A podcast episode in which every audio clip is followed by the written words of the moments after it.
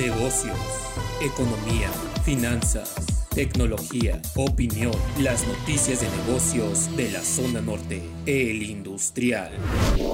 Citibanamex advirtió que los derechos especiales de giro por 12 mil millones de dólares que recibió México del Fondo Monetario Internacional no son una donación ni un ingreso extraordinario y no pueden utilizarse directamente para pagar deuda.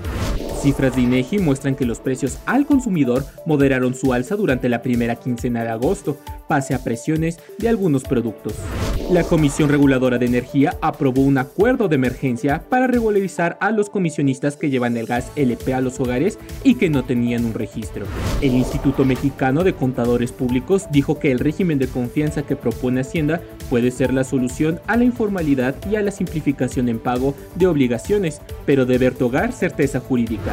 Después de que la Suprema Corte de Estados Unidos ordenara reanudar el programa Quédate en México, más de 70 organizaciones no gubernamentales de los dos países exigieron al gobierno mexicano no permitir su reinstalación.